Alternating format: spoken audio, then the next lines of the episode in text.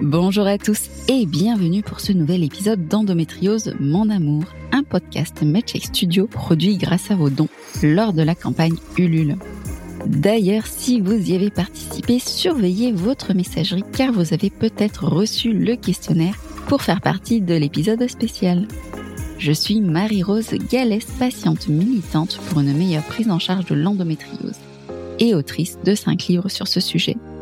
J'utiliserai ici le féminin générique, même si je rappelle que l'endométriose peut toucher les hommes trans comme les hommes cis.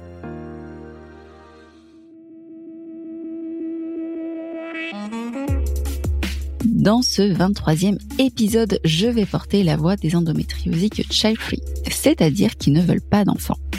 Il y a tout un tas de raisons à cela, mais j'ai décidé que dans un souci d'égalité, je ne les évoquerai que lorsque l'on demandera aux personnes qui veulent des enfants pourquoi elles en veulent.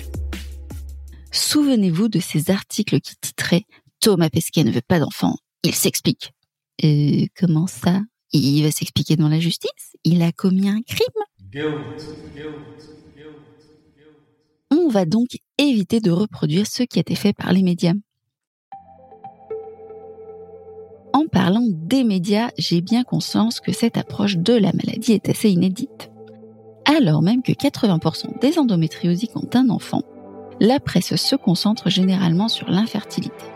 C'est aussi le cas de l'approche médicale, comme le démontrent les recommandations de la Haute Autorité de Santé en date de 2017. En effet, dans ce document intitulé Message clé destiné aux médecins généralistes, un schéma explique comment traiter chaque malade et en cas de non-souhait de grossesse, il est recommandé de placer la patiente sous pilule sans chercher s'il y a une endométriose.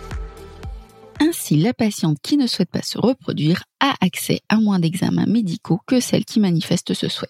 Je me souviens d'ailleurs d'une endométriose qui venait de commencer un parcours PMA et qui me confiait Il se moque de moi. Des années que je me plains de ces symptômes et qu'ils ne font rien. Maintenant que je dis vouloir un enfant, j'ai accès à tous les examens. Dans ce contexte, Linda ajoute J'ai l'impression que la documentation sur l'endométriosique indique très souvent les souffrances liées au parcours de grossesse et néglige les malades qui ont mal. Dans les témoignages que j'ai reçus, le refus de soins représentait un quart des cas. Ainsi, Julie m'expliquait avoir demandé à son chirurgien si à l'occasion d'une conisation pour une lésion précancéreuse du col de l'utérus, il pouvait aussi prendre en charge son endométriose. Il a rétorqué Ah, moi je n'opère pas une endométriose sans projet de grossesse. Là-dessus, il a regardé l'IRM et opéré un 180 degrés. Et oui, parce que l'opération pouvait diminuer les douleurs de Julie. Et apparemment, il venait de se rappeler que les femmes ne sont pas que des utérus sur pattes qui méritent de ne pas souffrir. Julie s'est sentie comme une femme de seconde zone, puisqu'elle n'avait pas les mêmes droits à une opération qu'une femme voulant des enfants sans oublier qu'il n'a pas pris en considération sa douleur, quand elle en a parlé, mais il n'a tenu compte que de l'IRM. Un petit remake de la scène de l'IRM pour Morgane, qui a eu le droit ah bah puisque vous ne voulez pas d'enfants, je peux rien pour vous. Hein. On ne s'occupe et on ne se préoccupe que de celles qui ont la fertilité en jeu. Elle s'est sentie furieuse, dégoûtée, trahie. J'avais beau savoir comment les femmes étaient souvent traitées face à ce genre de cas. Ça n'aide pas à mieux encaisser. Quant au gynécologue Dan, il continue à lui demander à la fin de chaque visite si elle n'a pas changé d'avis. Imaginons un instant que les pédiatres fassent de même. Alors alors, vous trouvez toujours que les enfants ce n'est que du bonheur?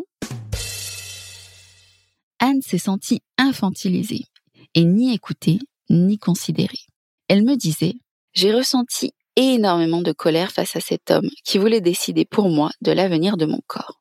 Je n'ai plus envie d'aller le voir à cause de son ton toujours paternaliste. Mais je ne sais pas où aller. Alors je prends sur moi et je me dis que ce n'est qu'un mauvais moment. Charlotte, à qui on a dit que, puisqu'elle ne voulait pas d'enfant, ce n'est pas si grave d'avoir une endométriose, cherche encore comment le fait d'être child-free doit l'aider à mieux vivre la maladie. On lui a aussi dit que son non-désir d'enfant est la cause de son endométriose. Soignants comme proches lui ont suggéré que si elle changeait d'avis, cela lui permettrait de guérir. Des propos extrêmement culpabilisants qui laissaient entendre à Charlotte qu'elle est responsable de sa douleur. Rappelons que la grossesse ne guérit pas l'endométriose et qu'en aucun cas le désir d'enfant peut la causer. D'ailleurs, de tels propos peuvent faire l'objet d'un signalement auprès de Mivilude. Mais ce qui est formidable avec les affirmations qui ne reposent sur aucune donnée scientifique, c'est que l'on peut dire tout et son contraire.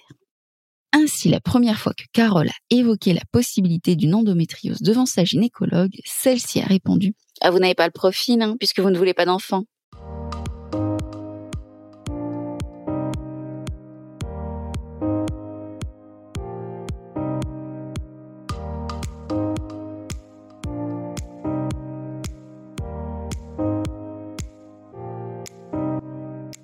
Bien sûr, il y a toutes les petites phrases habituelles qui bourdonnent à l'oreille de toute chef. Ça viendra, tu changeras d'avis, ne tarde pas trop, l'horloge biologique tourne. De la part de son médecin généraliste, Pomme Alexandre a eu le droit au bon vieux mythe. Faites un enfant, ça peut guérir. Il y a parfois un peu de suspense. Avec Justine, à qui on a dit, c'est l'endométriose qui parle.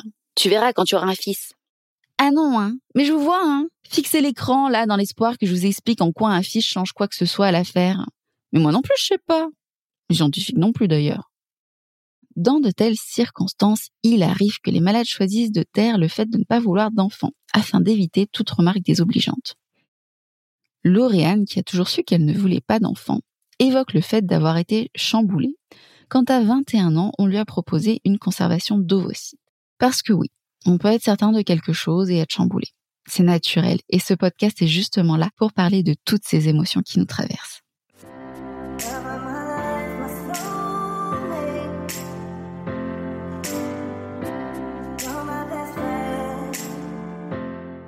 On termine sur cette note positive de Nina.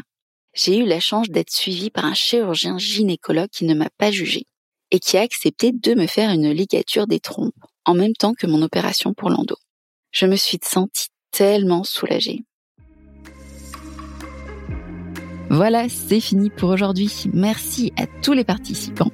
Si vous voulez continuer sur cette thématique, je vous conseille de regarder le téléfilm Et toi, c'est pour quand? Téléfilm sur lequel j'ai rédigé un post sur mon blog. Je vous invite aussi à vous abonner au podcast sur les plateformes d'écoute et à mettre des étoiles, des notes ainsi que des avis sur Apple Podcast et Spotify afin de faire connaître au plus grand nombre ce podcast. On se retrouve le mois prochain pour un nouvel épisode. N'hésitez pas à me suivre sur les réseaux sociaux sous le pseudo Super Girl pour ne pas manquer sa sortie. Prenez soin de votre santé.